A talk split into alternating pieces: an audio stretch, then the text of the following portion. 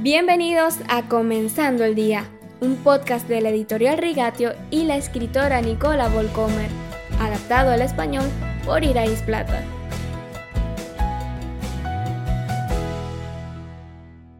Lo que me gusta particularmente de los salmos es que David y los otros salmistas dicen honestamente cosas que yo pienso, pero que nunca me atrevería a decir abiertamente.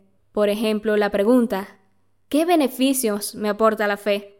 Miro a los vecinos y no les porta ni un centavo Dios y la fe. Y lo están haciendo de manera brillante. Definitivamente mejor que yo, o eso es lo que a veces me parece. Salen alegremente por las mañanas, bien vestidos, y vuelven a casa igual de radiantes, mientras yo ya tengo círculos oscuros debajo de los ojos. ¿Cómo se supone que debo clasificar esto? ¿No debería ser más visible la diferencia entre cristianos y no cristianos? Ellos se compadecen de mí y no al revés. El consejo de David es sencillo. Ten en cuenta el panorama general. Piensa desde el fin. Como el tema del Salmo 37, por ejemplo.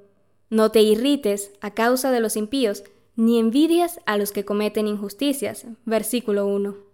Confía en el Señor y haz el bien Deleítate en el Señor, y Él te concederá los deseos de tu corazón. Versículos 3 y 4. En otras palabras, no te irrites, no compares, concéntrate en tu tarea de confiar en Dios, hacer el bien y deleitarte en el Señor. No competimos por el mejor plan de vida. En el Salmo 73, David añade a estos pensamientos, hasta que entré en el santuario de Dios, Allí comprendí cuál será el destino de los malvados. Versículo 17.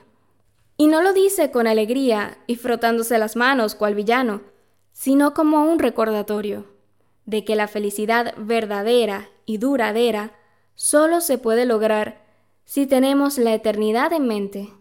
De lo contrario, la felicidad es solo una negación de la realidad de nuestra fugacidad y solo dura un corto tiempo. La alternativa de la palabra de Dios es, para mí, el bien es estar cerca de Dios. He hecho del Señor soberano mi refugio para contar todas sus obras. Salmo 73, versículo 28.